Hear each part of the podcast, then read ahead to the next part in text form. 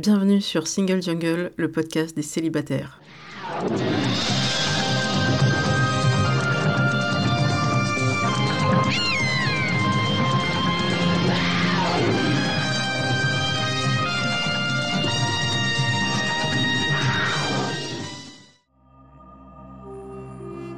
Je suis Louisa Amara et j'ai créé Single Jungle, un podcast dédié aux célibataires. Nous sommes plus de 100 millions dans le monde. En France, l'INSEE estime qu'il y a 41,3% de célibataires, au sens juridique. En effet, les personnes divorcées, dépaxées, séparées, veuves ne sont pas comptées. Nous sommes donc très nombreux et surtout nombreuses. Pourtant, on nous répète que la norme, c'est le couple. Eh bien, ça n'est plus vrai.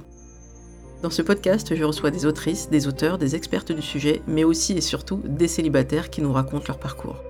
Ce podcast, c'est le vôtre. Bienvenue Bonjour et bienvenue sur Single Jungle, c'est un nouvel épisode et aujourd'hui j'ai le plaisir de recevoir Manon. Bonjour Manon. Bonjour Louisa. Et en fait c'est toi qui nous reçois. Aujourd'hui nous sommes à Paris en plein mois d'août. Euh, je ne sais pas encore quand ce sera diffusé mais là on est au mois d'août. Et tu es à Paris avec nous, quelle chance Eh oui, absolument. Habituellement, tu vis où? J'habite sur l'île de la Réunion depuis trois ans maintenant. Eh bien, justement, c'est ça qui m'intéressait euh, et c'est aussi pour ça qu'on a pris contact toutes les deux euh, mhm. via Instagram. N'hésitez pas, vous aussi, euh, auditeurs, auditrices, si vous avez des idées, des témoignages, à me contacter par quelques moyens que vous voulez parce que je suis toujours à la recherche de témoignages de célibataires, d'experts, mais surtout de célibataires, parce qu'on a tous un vécu différent. Et ton vécu à toi, Manon, à La Réunion m'intéressait parce que la vie insulaire, ça n'est pas la vie en, de citadin ou citadine. Ça n'est pas non plus la vie en milieu rural. On a déjà eu des épisodes avec des personnes qui vivaient dans Lyon ou à Chartres ou encore ailleurs. Donc, euh, on va parler de La Réunion, de ton parcours aussi euh, de célibataire et euh, un petit peu aussi de ton métier. Je fais un petit teasing parce qu'il y, a des choses intéressantes de ce côté-là. Pour commencer, euh, moi je vais me situer et tu pourras le faire aussi euh, si tu le souhaites. Donc pour rappel, je suis une femme de 41 ans, racisée, d'origine algérienne par mes deux parents, kabyle précisément par mon père, parce qu'il y tient. La, la Kabylie n'a pas fait sécession, mais c'est une, origine particulière. Je suis grosse, je fais 88 kg pour 1m60. Ça me définit aussi parce que ça va jouer dans mon parcours. Et je suis hétéro et je suis une femme cis. Alors pour ceux qui ne savent pas ce que ça veut dire, femme cis, ça veut dire que je suis née fille euh, c'est un genre qui m'a été assigné à la naissance et qui me convient, en contradiction avec les personnes transgenres qui, par exemple, sont nées dans un corps euh, bien peut-être d'homme et euh, elles se sentaient femmes. Et petit à petit, peut-être qu'il va y avoir une transition. Voilà, parce que la question m'a été posée sur les réseaux sociaux. Vous trouverez toutes les définitions sur Internet et sinon, écoutez le podcast Camille sur Binge Audio qui explique tout bien. Maintenant que je me suis présentée très précisément, euh, Manon, est-ce que tu peux euh, me dire ton âge déjà? J'ai 34 ans euh, et pour me définir, je dirais juste je suis une fille ultra indépendante, euh, qui croque la vie à plein dents, et voilà, euh, purement hétéro. Et au niveau de mes origines, euh, j'en ai pas particulièrement, je suis de type européenne. Mais ton bronzage, parce que là, tu reviens bronzé, apparemment c'est le soleil de Nice. Oui, alors j'ai quand même effectivement du sang espagnol, mais qui est trop lointain pour, pour le citer dans mes origines. Donc oui, j'ai pu avoir la chance de bronzer à Nice là pendant, pendant mon séjour en métropole, mais après c'est vrai qu'à La Réunion, on a le temps d'aller un petit peu quand même toute l'année, donc c'est sûr que ça aide. C'est la chance d'habiter à La Réunion donc on va parler de ça. Avant de partir sur le, célibat à la Réunion, c'est plutôt euh, toi ton parcours au départ, tu étais pas à la Réunion de naissance. Non. Tu venais d'où? Alors moi j'ai principalement grandi en Bourgogne d'origine ch'ti. En fait, je suis même née dans le nord de la France. Donc, c'est vraiment pour dire que j'ai migré euh, et de plus en plus au sud parce qu'après la Bourgogne, euh, j'ai tout quitté pour aller vivre à Nice, où j'ai vécu là-bas pendant quatre ans. Et ensuite, j'ai de nouveau tout quitté dans le sud pour m'installer à La Réunion et ce depuis euh, trois ans aujourd'hui. C'était euh, une mobilité professionnelle? Oui, mais c'était vraiment un choix. Ça faisait vraiment euh, plus de dix ans de toute façon que je voulais m'installer dans les dom et particulièrement à La Réunion suite à un voyage que j'avais entrepris après mes études. Mais j'avais du mal un peu à concrétiser ce projet et à réaliser ce rêve. Donc c'est vrai que c'est grâce à l'opportunité professionnelle que j'ai eu le courage de, tout plaquer et de tout. Bah, comment on fait pour se dire voilà, c'est un rêve, j'ai adoré cette île quand je l'ai visitée. C'est à quoi? 10 000 km de la métropole? Donc peut-être ne plus voir ma famille aussi souvent, mhm. ne plus voir le cercle amical aussi souvent. Comment on passe ce cap? Alors pour ma part, ça a été vraiment par étapes, parce que lorsque j'ai quitté la Bourgogne, déjà il a été question de m'émanciper entre guillemets de ma famille et de mes amis qui étaient déjà en Bourgogne. Mais c'était à ce moment-là déjà un réel besoin de, de me découvrir, de m'épanouir et de découvrir le monde en fait. J'avais pas du tout envie de rester dans cette seule et unique région et de rester là euh, indéfiniment. Donc j'ai déjà pris sur moi à ce moment-là pour partir à Nice, mais j'avais quand même en tête les dom-toms. J'ai juste pas osé à ce moment-là. Et ensuite, euh, sur Nice, euh, bah, c'est pareil, c'est le fruit d'une longue réflexion, en fin de compte, qui m'a permis ça. Et puis, régulièrement, j'envoyais des, des, candidatures, des CV à La Réunion un peu en me disant bon, euh, je jette une bouteille à la mer, on verra bien si un jour euh, l'opportunité se présente. Et elle s'est présentée avant la réunion euh, pour Mayotte. À ce moment-là, bon, il y avait des difficultés sur, sur cette île, donc j'ai décliné l'offre. Et l'année d'après, j'ai eu la réunion et là, la question ne s'est pas posée. je me suis dit, oui, allez, c'est maintenant ou jamais, c'est l'opportunité d'une vie. Si je ne le fais pas aujourd'hui, je risque de le regretter. C'est pas facile. C'est certain qu'effectivement, 10 000 km, c'est pas comme partir à Nice, c'est tout un océan qui nous sépare. Enfin, c'est vraiment énorme par rapport au déménagement et quitter sa famille, son entourage. Mais j'avais besoin de ça. Je pense que pour se construire, on, ne vit pas que pour sa famille et ses amis. Il faut savoir se trouver soi-même et euh, c'était vraiment mon ambition. Ils l'ont bien accepté, surtout au niveau ah familial. Euh. Ah oui. oui, absolument. De toute façon, ils savaient que c'était dans, euh, dans mes aspirations. Donc, euh, ils m'ont soutenu et encouragé à le faire. Il n'y a personne qui m'a mis de frein pour, pour ce départ. Donc, tu pars et tu découvres la Réunion, là, en tant que personne vraiment installée. Et il faut faire connaissance avec des gens. Mhm. Donc on commence peut-être par le travail. Oui, c'est sûr que le travail, ça aide, mais pas que. C'est aussi bien de voir autre chose que ses collègues, finalement, après le travail. Mais c'est vrai qu'en démarrant, j'ai quand même eu cette chance d'être recrutée, en fin de compte, en même temps qu'une autre oreilles, comme on nous appelle euh, là-bas. Et du coup, on était toutes les deux nouvelles dans, dans l'association qui nous avait recrutés. Donc, ça a permis au départ déjà de sortir un peu. Et de... Moi, c'est vrai que j'aime beaucoup bouger. Donc, rester chez moi sans sortir, c'était compliqué au départ. Mais ça m'a au moins permis ça. Et après, il faut sortir de sa zone de confort, faire des activités, etc. Et c'est vrai que moi, entre le sport et la danse, ça me permet quand même de rencontrer euh, du monde. Mais à chaque fois, c'est un nouveau départ. Il faut reprendre à zéro l'activité, oser aller à la rencontre des gens, etc. Et ça, ça demande de prendre sur soi, mais euh, ça se fait. Tu as utilisé le terme euh, oreilles, donc je, je mettrai l'extrait de Manu Payet de son spectacle que je vous recommande, où il explique comment lui, euh, il a fait le chemin inverse, donc originaire de La Réunion, comment il est arrivé en France mhm. et comment il vivait au, au quotidien aussi avec des, des oreilles. Qu'est-ce que c'est les oreilles? Alors les c'est ni plus ni moins que les métropolitains qui habitent finalement euh, à La Réunion. Je précise que c'est pas du tout un terme péjoratif, c'est simplement pour s'identifier en fin de compte les uns les autres, comme nous et tout le monde d'ailleurs va utiliser le terme de euh, créole, malbar pour les Indiens, enfin voilà, c'est dans le langage courant et c'est pas du tout péjoratif. Et les oreilles, c'est vraiment les métros qui vivent de façon permanente à La Réunion. Alors que les métros, ce seront les touristes, par exemple. Il y a quand même une nuance, en fin de compte. Euh. Ok, c'est bien précis. Alors, je revérifie peut-être la définition euh, officielle, peut-être mm. qui, qui, est indiquée. Manu Payet, lui, disait, alors c'est sa connaissance à lui, hein, de ce qui lui a été transmis par sa famille, ce serait parce que les personnes donc, euh, qui viennent de France et qui s'installent à La Réunion et qui étaient peut-être majoritairement blanches, euh, avaient tendance à euh, non pas bronzer au niveau des oreilles, mais on peut dire rougir. Et on pouvait les repérer un peu facilement comme ça. Donc c'était pas moqueur, c'était presque affectueux et c'est resté. Prenons-le comme ça, quand on dit les oreilles, bah, c'est les métropolitains installés. Et par contre, quelqu'un qui, qui vient de France et qui vient juste visiter, coucou à Baptiste, mon collègue qui va, qui va venir visiter la Réunion, bah lui, on va dire euh, que c'est un métro. Absolument. Ok. Principalement. Après, alors moi, la définition des oreilles, j'ai pas celle-ci. Mais je pense qu'il en existe vraiment euh, plusieurs. Et effectivement, je ne saurais pas dire laquelle est la, la, première, mais ça pourrait valoir le coup, effectivement, de, de vérifier ça. Quoi.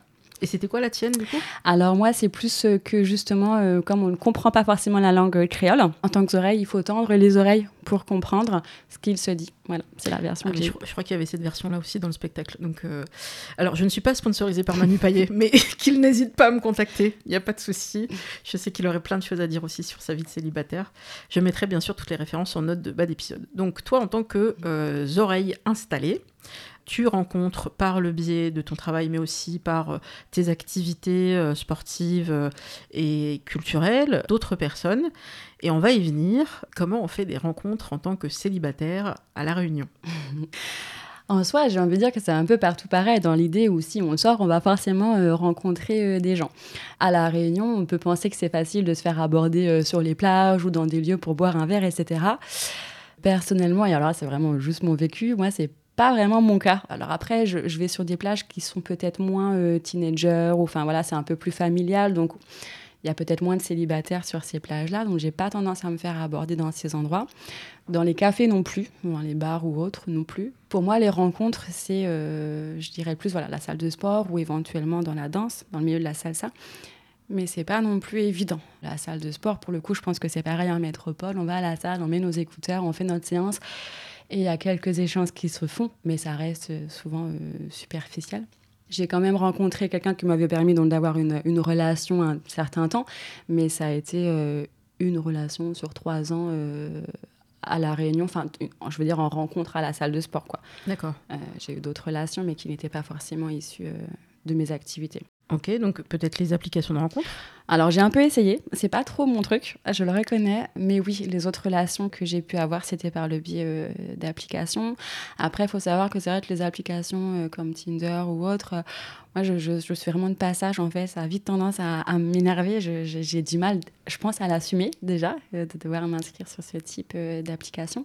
Et souvent, j'y reste, je sais pas, un mois, je regarde un peu et, et hop, je mets ma fiche en masqué. et voilà, c'est un peu comme ça. Donc, il n'y a pas eu de rencontre via une application? Alors, il y a eu, si, qui ont été, pour, pour l'une de mémoire qui a été positive en soi je trouve ça pas évident de, de façon générale à rencontrer euh, des gens quand on est trentenaire et quand on vit à la Réunion dans la mesure où les trentenaires sont souvent déjà en couple, souvent parents. Je trouve qu'à la Réunion, en plus, les, les, gens sont parents jeunes. À 30 ans, ils sont déjà bien euh, installés dans une relation euh, de couple et dans une vie familiale. Donc ouais, c'est c'est pas toujours évident en fait. Ça a beau être euh, une île où on imagine les échanges comme étant faciles, etc. Et c'est le cas euh, dans la vie euh, quotidienne.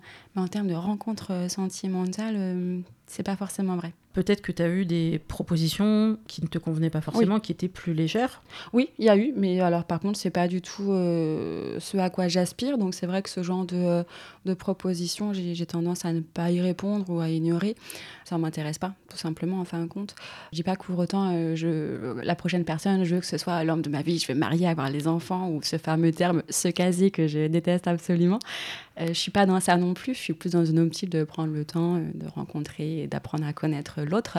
Mais c'est vrai que les rencontres d'un soir ou autre, euh, ça m'intéresse pas. Voilà, parce que ça, c'est euh, quelque chose qu'on nous dit souvent. Euh, il y a des masculinistes qui pensent qu'une femme, de, je cite, ne devrait pas se plaindre parce qu'elle peut avoir accès à l'amour, la sexualité très facilement, alors que pour des garçons ce serait plus difficile, j'utilise bien le conditionnel, ou qu'il faudrait même euh, avoir des rapports tarifés.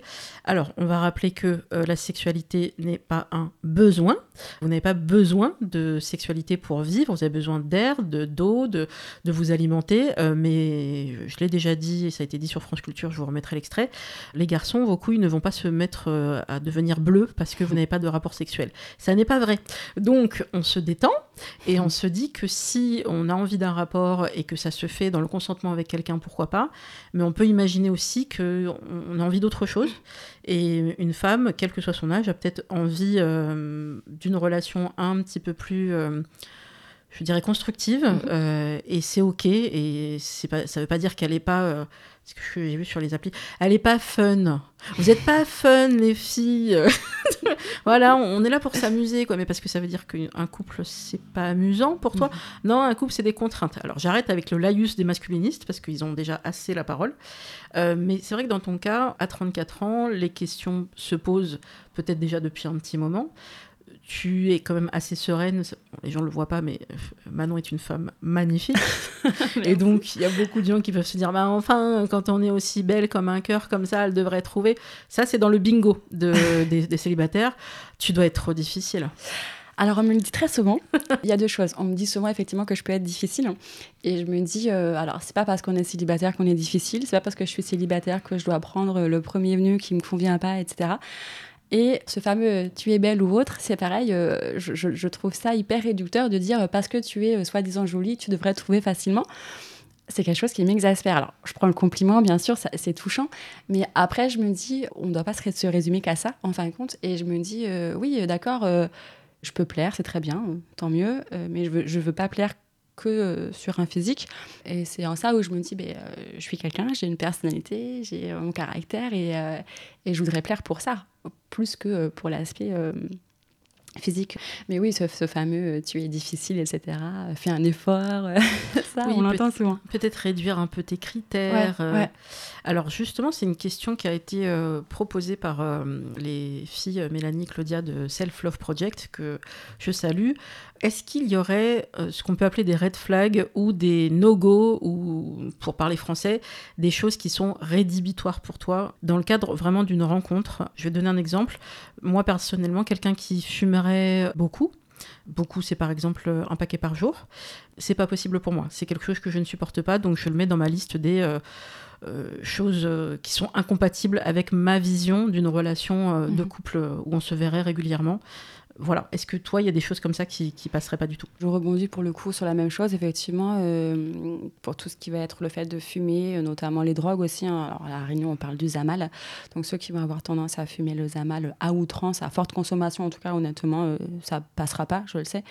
Le sport, ceux qui sont pas du tout, qui sont anti-sport, ça, je sais que ce serait très compliqué aussi. C'est rédhibitoire dans la mesure où je suis hyper active, je suis hyper sportive et très dynamique. Et pour avoir eu l'expérience, justement, quelqu'un pas du tout sportif, euh, on n'est pas compris du coup quand on l'est. Et ça, euh, ça pose problème. Et quand on est hyperactif et que la personne est trop calme à côté de nous, enfin, pour moi en tout cas, je, ça fonctionnera pas. Donc dans l'idée, euh, c'est plus ça. Et après, bien sûr, c'est sur la notion de valeur, l'infidélité, etc. Ça, c'est rédhibitoire également, bien sûr. Et alors, à nos âges, même s'il y a une différence, que moi j'ai 41 ans, toi tu en as que 34, il y a aussi quand même, peut-être parce qu'on a eu un parcours professionnel qui peut être très varié selon les personnes, mais je le vois beaucoup. Je vous remettrai l'extrait de C'est compliqué euh, de Slate où j'avais participé. Et il y avait une jeune femme qui disait qu'elle en avait marre de tomber sur des hommes euh, qui avaient le même âge qu'elle, hein, mais qui n'étaient pas du tout au même niveau de construction dans leur vie professionnelle et qui se laissaient un petit peu aller. On ne parle pas de gens qui sont en reconstruction, mmh. euh, voilà, ils ont changé de vie, ils sont en train de refaire un projet, ils lancent une boîte. On ne parle pas de ces gens-là. On parle vraiment de gens qui sont un petit peu à se laisser porter, un petit peu mou, un peu euh, je sais pas trop quoi faire, euh, je suis bien chez mes parents jusqu'à un âge avancé, c'est-à-dire 30 euh, ans, 35 ans, et pas pour des raisons de précarité. Ça, on insiste bien. Mhm. Et cette personne disait mais voilà, moi j'ai avancé, je voudrais quelqu'un qui soit au même niveau, j'ai pas envie de tout recommencer. Bonjour, je m'appelle Coralie, j'ai 27 ans. En fait, je retombe toujours sur les mêmes hommes, c'est-à-dire toujours le même type d'homme des hommes vivant chez leurs parents, des hommes qui ne sont pas autonomes financièrement, qui soient étudiants, au chômage ou euh, avec un boulot mais plus ou moins difficile, des joueurs aussi de jeux, vidéo, des hommes pas matures dans leur tête, des hommes adolescents. Et euh, du coup bah j'ai toujours à plus ou moins enchaîné ces relations-là. Et à chaque fois ça dure euh, un an, deux ans grand max, mais à chaque fois bah c'est moi qui pars parce que du coup, bah, l'homme ne devient pas mature. Et donc, du coup, bah, c'est toujours le même schéma. Est-ce que toi, quelqu'un qui serait un petit peu dans cette phase-là, de pas trop savoir où il va et de pas avoir construit encore, tu serais OK ou ça pourrait aussi te gêner? Alors, je pense que ça dépend euh, vraiment à quel stade est-ce qu'il en est. J'avoue, pour le moment, j'ai jamais eu ce genre de, de problème ou de rencontre euh, dans, dans, ce style-là. En soi, je pense pas que ça me pose problème à partir du moment où ça reste une personne ambitieuse et qui ne procrastine pas. C'est-à-dire qu'on peut ne pas toujours savoir euh, où on va, mais par contre se donner les moyens de chercher, ça, c'en est une autre en fait. Donc, dans ce cas de figure, ça ne me pose pas de souci. Si par contre, c'est effectivement rester encore chez papa et maman à 35 ans et pas savoir quoi faire, et puis c'est les parents qui font à manger, qui repassent le linge, et en attendant, on ne sait pas ce qu'on va faire de sa vie, là, c'est un, peu plus, euh, un peu plus compliqué. Mais en réalité, j'ai jamais eu ce genre de rencontre, donc je ne saurais pas trop dire précisément. Après, tout peut arriver. Une rencontre, ça peut se faire euh, même euh, là pendant tes vacances. Oui, alors on m'a posé la question. J'ai des amis qui m'ont dit euh, à La Réunion Mais alors, tu as rencontré quelqu'un? Et je leur ai dit Mais c'est horrible cette question. Pourquoi est-ce que forcément on part en vacances, on va forcément rencontrer quelqu'un. Et sur le coup, ça m'a vexé. Hein. J'ai pris la mouche et je leur ai dit. Alors ça, ça nous a fait gentiment rire, hein, bien sûr. Mais parce qu'en fait, je trouve que c'est dommage de systématiquement poser la question. C'est quelque chose en ce moment où je suis assez euh, rebelle sur ça. Parce que alors là, euh, le retour en vacances, c'est toute la famille, euh, tout le monde te pose la question. Alors, t'es célibataire, t'as rencontré quelqu'un, il est créole, pas créole, enfin, tout ce genre de choses. Et ça me lasse ça me lasse ce genre de questions en fait parce que euh, mon bonheur ne dépend pas euh, de mon statut de couple ou pas ou de célibat. Et ça ouais c'est fatigant. Donc euh, je, leur dis très souvent gentiment que, que, ça les regarde pas forcément en plus et voilà j'essaie d'esquiver un peu ce genre de questions bah, c'est Judith Duportail qui a fait un, un, post sur Instagram où je vous mettrai les références où elle propose des questions que les gens peuvent poser et qui n'agresseront pas les célibataires donc plutôt que de dire alors les amours alors mm. les rencontres ou toujours seul, machin. C'est plutôt, euh, bah tiens, est-ce que tu as passé de bonnes, de bonnes vacances euh, Comment ça se passe dans ta vie Comment ça se passe dans ton boulot? Ne pas forcément axer toujours en priorité le fait qu'il nous manquerait quelque chose, comme si on était incomplète ou incomplet, alors que non, en fait, on peut très bien vivre cette situation. Alors non seulement il y a ça, je, rebondis parce qu'effectivement, ça peut appuyer sur le fait qu'on pourrait éventuellement se sentir incomplet, mais aussi je trouve que ça peut, euh, pour certaines personnes, remuer le couteau dans la plaie. Et du coup, c'est une question, à mon sens, hein, euh, relativement indiscrète.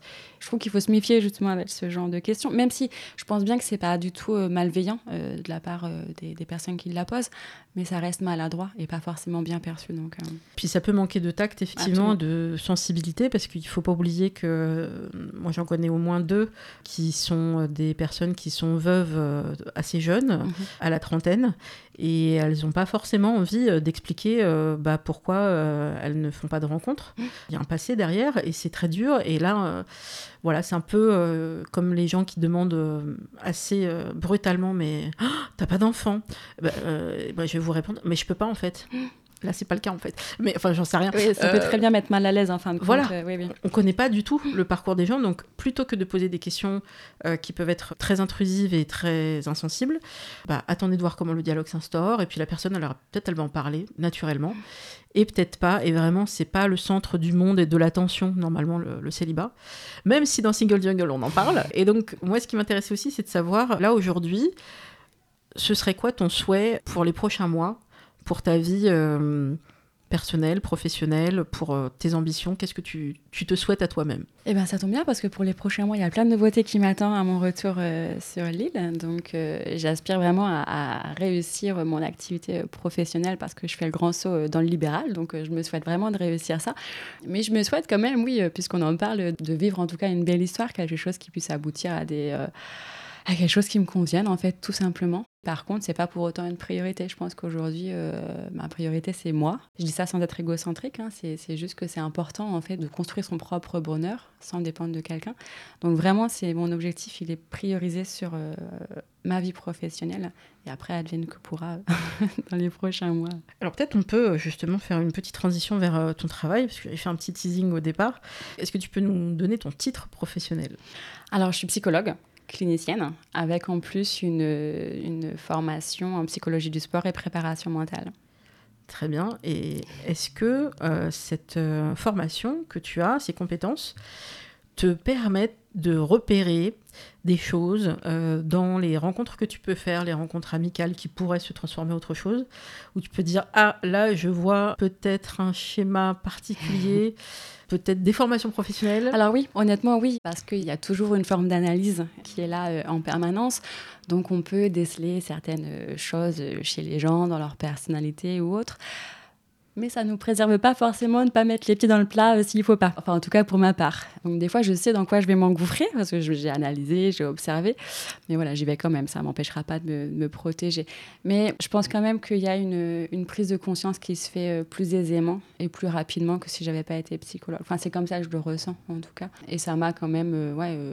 permis souvent de savoir à qui j'avais affaire et d'assumer après si j'ai voulu y aller quand même bon, bah, j'assume les conséquences hein. je savais à quoi m'attendre donc voilà mais ouais je pense que ça aide et est-ce que tu suis des... Enfin, c'est peut-être indiscret, tu me diras si tu peux le dire ou pas. Euh, moi, j'avais demandé à des, psys sur, euh, sur Twitter, euh, est-ce que vous pouvez simplement m'indiquer la proportion homme-femme dans votre patientèle? Et il y avait des hommes psys qui avaient des hommes patients, mais sinon, les femmes psys avaient essentiellement des femmes dans leurs patientes. Et je me disais, à quoi c'est dû? Et donc j'ai creusé. Je ne suis pas très étonnée, euh, patriarcat, euh, et, puis l'éducation a fait qu'on explique peut-être aux femmes qu'elles ont le droit d'être sensibles, qu'elles ont le droit de mmh. montrer leurs émotions et d'en parler, et c'est pas forcément quelque chose qu'on explique aux garçons. Et donc, euh, les, je précise des hommes hétéros qui seraient d'un âge pas trop avancé, parce qu'il y a aussi les hommes qui se remettent en question passé un certain âge, m'a dit, alors là, si on prend tes critères, donc hommes jeunes entre allez, 20 euh, ans et 60 euh, ans, ce qui est quand même une grosse euh, partie de la vie, il y avait très peu d'hommes hétéros qui consultaient. C'est en train d'évoluer tout doucement. Est-ce que toi, tu constates une évolution ou pas? Alors honnêtement, ce serait difficile de répondre dans la mesure où le, poste que j'occupais à La Réunion avant de me lancer en libéral, j'étais sur un public enfant, donc rien à voir. Par contre, sur mes expériences passées en métropole, en libéral, je ne pourrais pas faire de statistiques, je sais que tu aimes bien ça, mais je ne pourrais pas dire. Mais c'est vrai qu'il y avait quand même euh, beaucoup plus de femmes de mémoire. Quelques hommes, mais ouais, principalement euh, des femmes. Euh, je, pense que les hommes s'octroient difficilement le fait de pouvoir communiquer sur leurs émotions ou leur vécu. Pour eux, il faut être viril hein, et parler, c'est être faible, parler de ses blessures, etc. Enfin, je veux pas faire de généralité, c'est pas ça, mais malgré tout, c'est quand même assez commun quand les hommes parlent comme ça. C'est culturel aussi, hein, je, pense tout simplement. Hein, et les femmes, oui, voilà, on a plus cette possibilité de, de parler, de vouloir être écouté, entendu et euh, voilà, je pense que ça diffère beaucoup sur ça. Alors j'espère que avec euh, la période qu'on a connue de pandémie mondiale qui n'est pas terminée, les sujets de santé mentale ont été un peu plus évoqués euh, par mm. les médias. Et on explique à quel point beaucoup de gens ont mal vécu cette période, ce mm. qui est normal, à plein de niveaux, personnel, familial, professionnel. Et on commence à entendre des discours beaucoup plus ouverts en disant, vous avez le droit de consulter, c'est tout à fait sain, et ça ne veut pas dire que vous êtes fou parce qu'on en est encore là. Hein. Et donc, je trouve ça plutôt constructif. Et il y a quelques hommes aussi qui commencent à en parler à leurs amis. Je, dis, c'est fou quand même de pas réussir à en parler. Même moi, euh, je salue mes, mes amants, la, Dream Team, comme disent euh, les gens des gentilshommes. La Dream Team, donc, ce sont les, les, partenaires euh, sexuels, sexuels qu'on peut avoir. Et j'ai découvert en, disant, bah voilà, ça y est, je me lance, je, je vais consulter une psy et, et c'est un vrai cadeau que je me fais à moi-même et j'y vais. Et il y en a deux d'entre eux qui m'ont dit, ah, moi je l'ai fait, c'était super. Mais il faut que j'attende de te poser la question pour que tu m'en parles alors que ça avait été très important pour eux aussi. Mm, mm. C'est fou, ils avaient gardé ça en eux alors qu'on avait une relation d'intimité, de complicité, de partage, mais ben j'ai pas pensé à t'en parler en fait.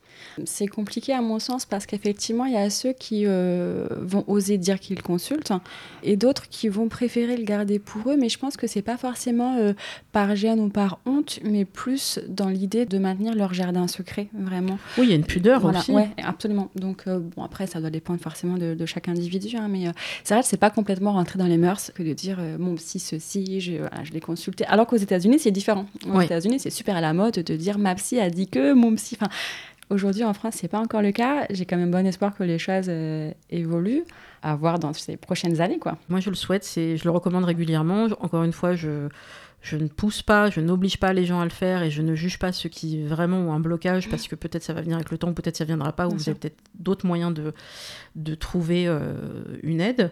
Euh, mais vraiment, euh, une séance de psy peut aider énormément de gens quand vous êtes en difficulté ou quand, bah, comme moi, j'étais dans des schémas répétitifs. Et euh, je remercierai jamais assez cet amant, ami, qui m'a dit à un moment donné Écoute, Louisa, faut qu'on parle parce que je m'inquiète pour toi. Tu fais des rencontres de plus en plus dangereuses avec des gens qui te parlent mal, voire qui te maltraitent, pas physiquement, mais qui vraiment t'agressent verbalement comme si tu te faisais du mal en fait d'aller à ces rencontres alors que tu sais qu'elles vont être mm. mauvaises. Tu le sais toi-même, mais tu te convaincs d'y aller mm. parce que tu ne veux pas rester seul. Donc il y a peut-être un truc à faire et je me suis dit s'il prend le temps de m'en parler, c'est que ça vaut la peine. Voilà, il a peut-être raison et effectivement, et lui était passé par cette phase euh, donc de, de, consultation et ça l'avait aidé aussi. Bon, et j'y suis allée et je n'ai jamais regretté. C'est une joie d'apprendre de, plus en plus sur moi-même, de régler des choses et en plus, alors vraiment, de me sentir de plus en plus heureuse. Mhm. Et si ça, c'est pas la meilleure pub pour se lancer. voilà. Après, je vous dis pas que c'est la garantie du bonheur parce qu'il faut aussi travailler. Hein. Faut, voilà. Ah, ça se fait pas tout seul. Hein. faut mm. ouvrir les portes. Et des fois, c'est des portes qui sont douloureuses, qui sont pas évidentes. Je pense que c'est une période. Euh, ce Covid et ces confinements et tout ça qui nous tombe dessus, c'est le moment de vous poser, que vous soyez célibataire ou en couple ou autre, et vous dire mais euh, où je vais moi dans ce bordel ambiant euh, il y a le rapport du GIEC sur le climat qui est sorti euh, hier, le 9 août, qui est alarmant. Et donc, voilà, on ne sait pas où on va, la planète, on ne sait pas où elle va, mais c'est pas dans le bon. Posez-vous deux secondes, au lieu d'avoir la tête dans le guidon constamment, et peut-être que ça pourrait vous aider. Donc, on clôt le chapitre psy, et on va revenir à, la partie parcours sentimental. Tu es à La Réunion depuis trois ans, mais tu es célibataire depuis combien de temps? Ça dépend euh, ce qu'on considère euh, comme célibat ou couple. Comment on compte? Euh, Comment tu comptes? Ça dépend des gens? Alors, moi, souvent, je compte sur ma dernière relation. Donc, ma dernière relation, elle s'est arrêtée en avril, donc ça fait seulement quelques mois. Maintenant, c'était pas une relation dans laquelle on était tous les deux investis ou engagés de la même manière. Donc on va dire que la notion de couple, comme on l'entend euh, de façon euh, générale, n'était pas là.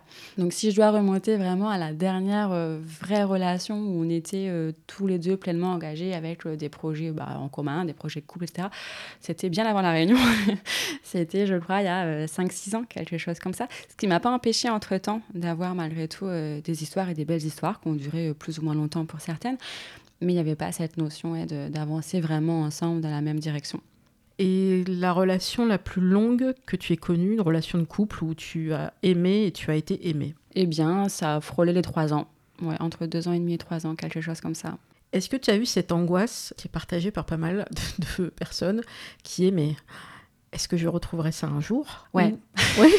parce, que parce que comme si, euh, alors je sais pas d'où ça vient, hein, espèce de truc qui te tombe dessus en disant mais en fait voilà c'est la dose d'amour qu'on t'a donnée tu l'as bien épuisé. Et euh, stop, on a coupé le robinet et tu vas peut-être pas rencontrer quelqu'un et aimer à ce point et être aimé à ce point avant un moment et on ne sait pas si c'est euh, Dieu, le destin, l'ange gardien ou la vie. Mais des fois, on, voit le temps passer, on se dit, bon, euh, les rencontres pourries, j'ai fait, les rencontres où on n'est pas au même moment dans le stade de la maturité, j'ai fait. Quand est-ce que ça vient là? Et on peut douter, et est-ce que tu t'es dit, mais est-ce que ça m'arrivera un jour à nouveau d'aimer? Ah oui, et puis encore maintenant, j'avoue parfois, je me pose la question. Après, je reste quand même de nature optimiste et je me dis, euh, ah bah oui, quand même, ça va arriver un jour. Mais en tout cas, alors, lors, lors de cette rupture avec cette personne-là, où ça avait duré presque trois ans, c'est vrai, sur le coup, je me suis dit, euh, mais ça m'arrivera plus jamais, c'est le dernier, et ça y est, ça en est fini pour moi. Et je me rappelle à l'époque, donc je consultais un psychologue justement qui m'avait dit, euh, c'est le dernier d'une série. Et euh, sur le coup, ça m'avait un peu blessée. Je me suis dit, bah, une série, comment ça? Et, en fait, effectivement, je pense que quand un chapitre se clôt, quand c'est la fin d'une histoire, c'est la fin de quelque chose, mais c'est la nouveauté, enfin, c'est la porte ouverte sur plein de nouveautés. Donc au final, euh, c'est le début de quelque chose. Je pense qu'il faut juste changer son mode de, perception. Mais oui, des fois, je me dis, bon, bah, j'ai eu ma dose, ma dose d'amour, c'est fini pour moi, j'ai beaucoup d'amour à donner, bah, tant pis, il n'y a personne qui l'aura. Mais bon, je, me dis ça dans les moments un peu de, pseudo-déprime ou de pseudo-remise en question, mais, euh, mais je reste quand même optimiste. Est-ce que tu as un biais? Alors là, c'est encore euh, Self-Love Project qui parle. Donc, travaillons sur nos biais. Moi, mon biais à moi, et c'est très difficile parce que passion stat, c'est de me dire que des hommes intéressants, euh, matures, qui me conviendraient, qui me plairaient, il y en a pas beaucoup, il en reste plus beaucoup parce que j'ai tellement le nez dans les stats que je vois que vraiment en région parisienne il y a un vrai déficit euh, euh, d'hommes euh, célibataires hétéros parce qu'on est il y a plus de femmes, c'est statistique. je vous remettrai le, lien même si je le mets à chaque épisode. C'est pas pour déprimer, c'est comme ça. À la Réunion, je pourrais trouver les stats aussi. il doit y en avoir. il doit y en avoir quand même. Et je me dis dans ce billet que j'ai, qu'il reste pas grand chose, que quand on arrive tard au marché, il reste que les fruits pourris, dédicace à maman. Mais en fait, non, il reste des gens bien. La preuve, toi et moi, on est là et on est des gens bien, on est des gens équilibrés et on trouve pas forcément pour l'instant, parce que peut-être la personne, elle est, on l'a pas croisée, le mhm. destin fait qu'on s'est pas croisé. Donc j'essaye de me dire et d'inverser ça et de me dire, ok, je dois me répéter tous les jours, ça fait partie de l'exercice. Il reste des hommes bien qui n'ont pas encore croisé ma route et qui pourront me plaire et à qui je pourrais plaire. Et je vais essayer lors de mes prochaines rencontres de ne pas faire rentrer les gens dans des cases en me disant ah lui en fait, il vient de dire un truc, et donc ça y est, il me déçoit, et donc euh, dans ma grille de notation, il va rentrer dans la case qui me convient pas, et donc en fait, ça va pas. Et sans que je sabote les choses, ça demande un tout petit peu plus d'ouverture d'esprit, un peu plus d'indulgence, parce que je suis pas forcément la personne la plus ouverte, enfin, envers les hommes. J'y travaille beaucoup, j'ai beaucoup d'ouverture envers les femmes, euh, vraiment, je, je pense qu'on a beaucoup de choses à gérer, que c'est pas évident, mais les hommes, euh, pour l'instant, des hommes bien, vraiment, euh, qui me, où je suis époustouflée, bah, ce sont soit des grands hommes, soit des artistes ou des, ou des hommes politiques comme Robert Badinter, des gens qui ont fait des grandes choses. Et les autres, bah, ils sont pris. Mais dans les hommes célibataires qu'on rencontre, donc c'est peut-être aussi, euh, c'est une longue parenthèse, mais ne nous fions pas aux expériences qu'on a via les applis ou via des mm. simples dates. C'est pas représentatif de, de, tout ce qui reste sur le marché. Euh, simplement, parfois, il y a aussi toute une partie des hommes qui ne sont pas sur les applis, par timidité, par principe, et qu'on va peut-être rencontrer dans d'autres occasions. Est-ce que toi, tu penses avoir un biais vis-à-vis des rencontres qui soient liés à ta personne, à ton parcours ou à ta profession? Non, je ne pense pas. En tout cas, pas de façon consciente. J'ai tendance à reproduire quand même souvent euh, des mêmes schémas, des, choses très répétitives. Mais quand même, je, donne toujours la chance euh, à la personne que je vais rencontrer, j'essaie moi d'être méfiante, mais plus par rapport à moi, en fait, euh, de me dire j'ai déjà fait ces erreurs-là, fais attention, ne, ne, ne, recommence pas. Mais j'essaie toujours de me tourner ça de façon euh, positive, c'est-à-dire pense plutôt comme ci, fais plutôt comme ça. je, voilà, penser positif, ça, ça m'aide plutôt à, à m'orienter. Mais non, j'ai pas de biais particulier, je crois. Je suis assez euh, spontanée et impulsive. Je fais confiance à mon instinct quand même. Ça me joue parfois des tours peut-être, mais, euh, mais comme ça, je regrette rien non plus. Est-ce que tu pourrais aller vers des hommes un peu plus jeunes que toi, plus âgés? Ouais, alors ça m'est déjà arrivé. Et quand ça m'arrive, je m'interroge du coup euh, sur, bon bah là, est-ce qu'on a les mêmes valeurs, les mêmes ambitions, les mêmes projets? Mais c'est pas forcément un frein si je vois en tout cas que bah voilà, dans les échanges, euh, dans, les discussions, il y a de la maturité ou autre. en tout cas, on est sur le même, euh, le même plan. Ça ne me pose pas forcément de soucis. Après, euh, je dis ça, il n'y a jamais eu non plus beaucoup d'écart. Encore que j'avais eu une relation avec un homme qui avait 15 ans de plus que moi. Donc bah là, la question était différente mais je me mets pas de barrière comme ça. Alors, je vais préciser pour la partie euh, âge, parce que c'est des schémas qu'on peut reproduire parfois sans le vouloir, qui peuvent être liés à un parcours euh, avec nos parents. On sait malheureusement que quand euh, une femme a eu un père absent ou des difficultés avec son, son papa, c'est pas systématique, mais ça peut arriver qu'elle soit attirée par des hommes plus âgés pour essayer de retrouver quelque chose.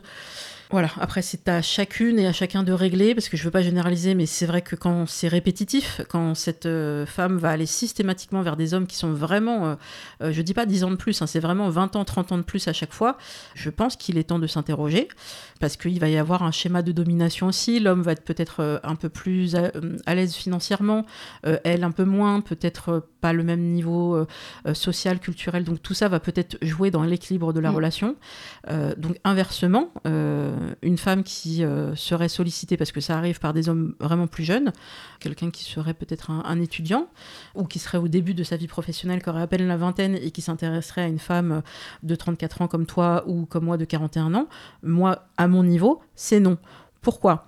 Parce que euh, j'ai des petits frères que j'ai torchés qui, ont, qui sont plus âgés que ces, ces jeunes hommes de 20 ans. Donc je me sentirais vraiment euh, trop en décalage et je trouverais qu'il y a un déséquilibre total, même si la personne est peut-être très mature. Je vois pas bien les points communs qu'on va avoir, le parcours qu'on va pouvoir créer ensemble. Et encore une fois, sauf exception, c'est pas vers ça que je veux aller.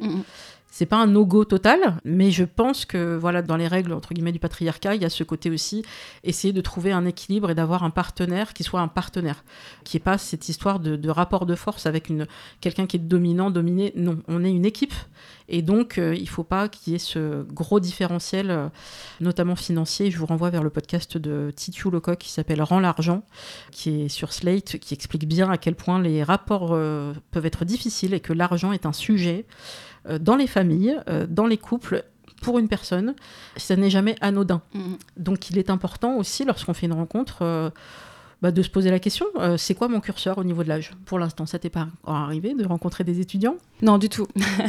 non, non, vraiment, autant j'ai pu rencontrer des personnes plus jeunes, mais il y avait moins de 5 ans de différence.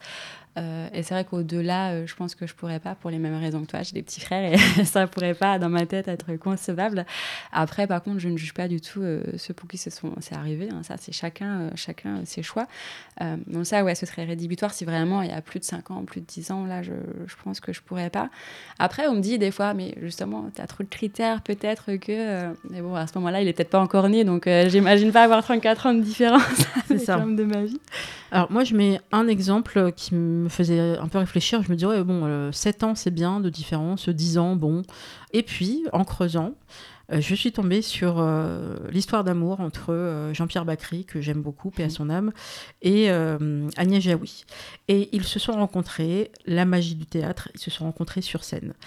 tous les deux jouaient dans la même pièce, et il y avait, sauf, sauf erreur, 13 ans de différence entre les deux.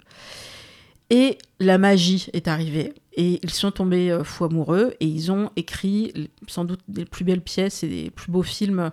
Euh, je recommande particulièrement Cuisine et Dépendance. Il y a un air de famille, il y en a plein. Et je me dis, bon, si euh, Agnès Jaoui, qui est une grande féministe, s'était dit non, mais c'est trop, 10 ans de plus, 13 ans. Non, à un moment donné, il faut aussi se fier à son élan les sentiments étaient là, c'est un homme qui est respectueux. Je n'ai pas connaissance que Jean-Pierre Bacry soit allé vers des bimbos, euh, euh, donc plus jeunes, qu'il ait fait ça systématiquement, pas du tout, même après leur séparation. Donc euh, voilà, il faut juste mettre un peu d'eau dans son vin ou dans son gazouze, comme dit maman, mais et se dire, tout dépend aussi de la personne. Mais soyons conscients que s'il y a une différence d'âge, oui, il y aura peut-être un impact dans le relationnel et dans et bah dans les, discussions, tout simplement. Mm. Après, à mon, sens, je pense que c'est vraiment cette notion, et tu l'as très bien dit, euh, de répétition et, de, et de relation euh, systématiquement avec des personnes plus jeunes ou plus, ou plus âgées, pardon, qui là euh, peuvent amener à se poser des questions. Lorsque c'est une fois isolé, ben, pourquoi pas Et si en plus la magie opère, tant mieux.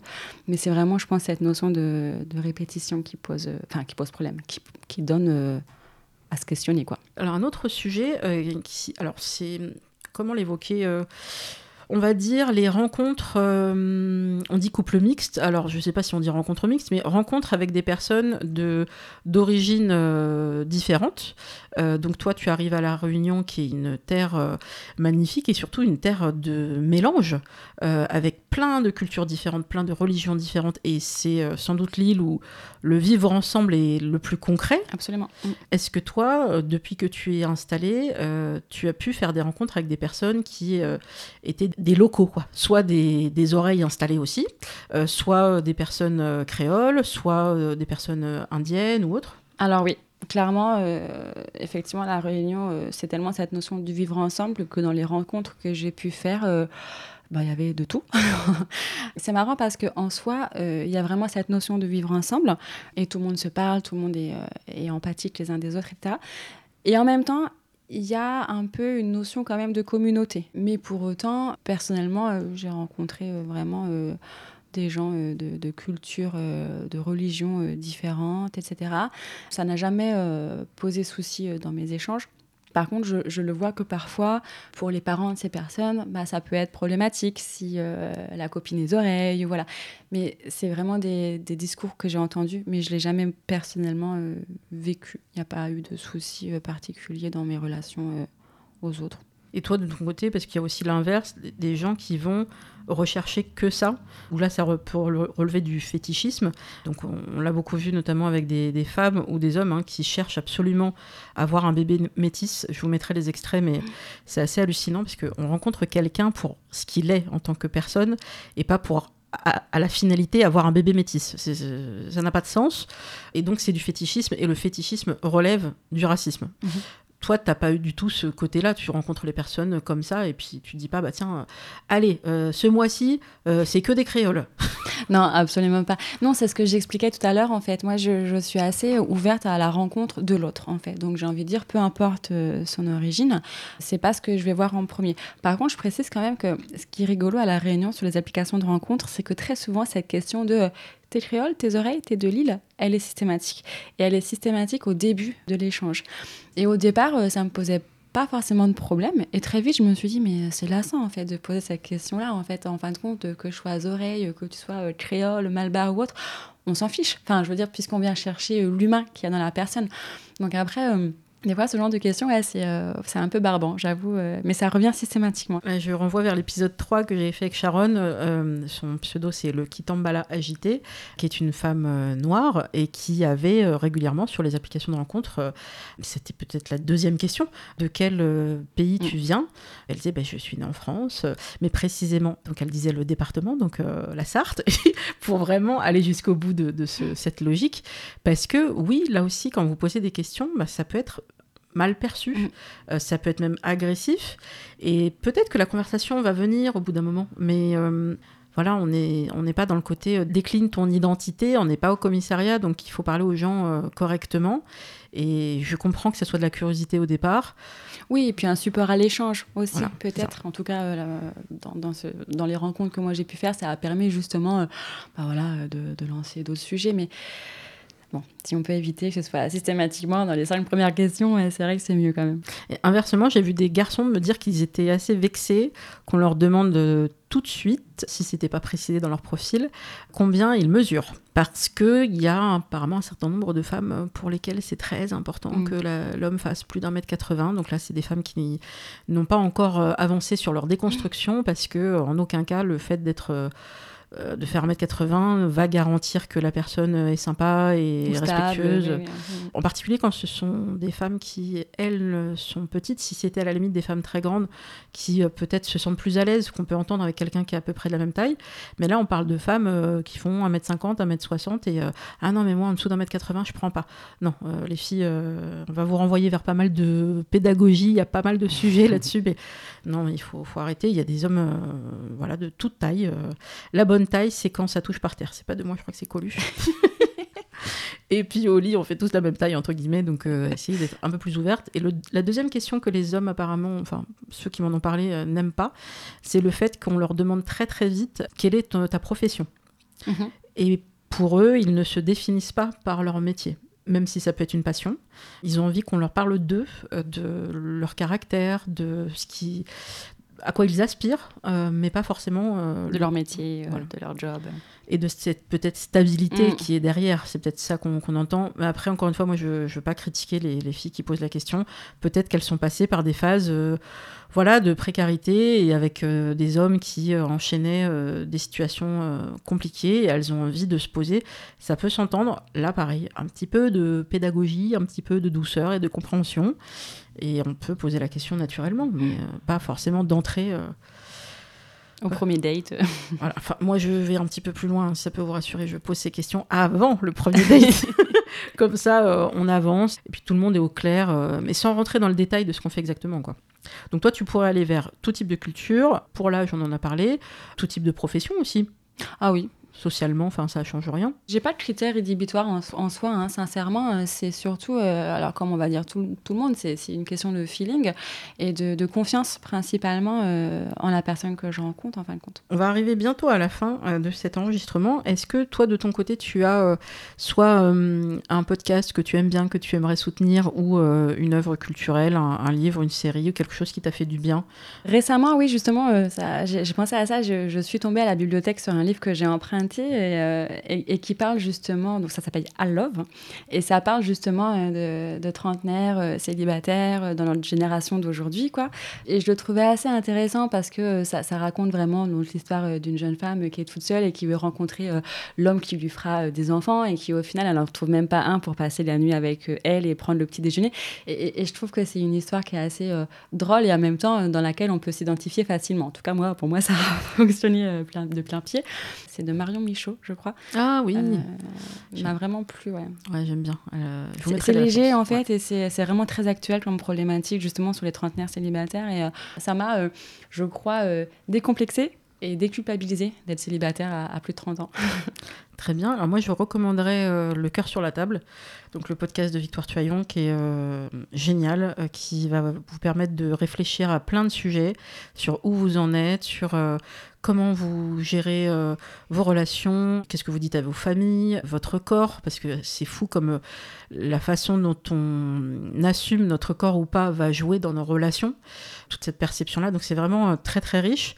Et je recommanderais aussi une série spéciale d'été des gens gentilhomme, où c'est 365 jours après. En fait, j'y ai participé aussi, mais il y a le parcours d'une fille en particulier qui m'a beaucoup touchée. je vous retrouverai son, son, prénom et tous les détails. en fait, elle, elle voulait, il y a un an, elle voulait aller en Espagne pour faire congeler ses ovocytes parce qu'elle sortait d'une rupture où voilà, elle devait se marier avec la personne. Enfin, c'était quelque chose d'extrêmement euh, construit dans sa tête et euh, tout s'arrêtait. Et elle se disait, mais voilà, tout est en danger dans mon projet d'enfant. Qu'est-ce que je vais devenir Et donc, elle, elle, envisageait très sérieusement euh, de faire tout ce parcours-là. Alors, pour information, pour faire congeler ses ces ovocytes en Espagne, on part sur un budget qui est entre 5 000 et 7 000 euros. Ce n'est pas à la portée de toutes les bourses. Et puis, il faut faire des allers-retours. C'est très, très compliqué. Il y a tout un traitement hormonal, etc. Et un an après, eh bien, les choses ont évolué. Elle a beaucoup réfléchi. Elle s'est beaucoup moins mis la pression. Et euh, j'ai trouvé ça super qu'elle. Euh, voilà tout ce parcours de déconstruction, de dire mais pourquoi je veux faire un enfant en fait au départ, pourquoi j'ai cette pression, pourquoi cette horloge biologique? Donc voilà, si ça peut vous aussi vous faire réfléchir, et puis, euh, il y a des parcours aussi, euh, on voit qu'en un an, alors que c'était une année euh, très compliquée, bah, c'est des parcours de femmes qui ont pris le temps d'y réfléchir à tous ces projets, toutes ces injonctions. Ça m'a mis de bonne humeur, en fait, d'entendre ces témoignages-là et de voir qu'en fait on peut y arriver. voilà, on peut se soutenir les unes les autres et non, on n'est pas obligé d'aller congeler ses ovocytes parce qu'on arrive à cette horloge et qu'on a tel âge et que gna gna gna. stop, on se pose. Posez-vous la première question pourquoi vous avez envie de faire des enfants? Est-ce que vraiment c'est le cas? Est-ce que c'est la société? Est-ce que c'est ce qu'on vous a indiqué de faire depuis toute petite? Est-ce que vous n'avez pas envie de faire cet enfant avec quelqu'un plutôt que bah, toute seule? Voilà, toutes ces questions-là sont pour moi fondamentales. Mm. Je pense qu'on a fait le tour. Ouais, je pense aussi. Merci beaucoup Manon. Avec plaisir. On se retrouve pour un prochain épisode très bientôt. Je garde la fréquence d'un épisode tous les 15 jours, donc plein de surprises prochainement. Je vous souhaite un bel été ou une bonne rentrée selon quand je diffuserai cet épisode. Vous pouvez retrouver Single Jungle sur les réseaux sociaux, single-du8 jungle sur Twitter et sur Instagram, euh, Single Jungle podcast tout attaché. Merci et à très bientôt.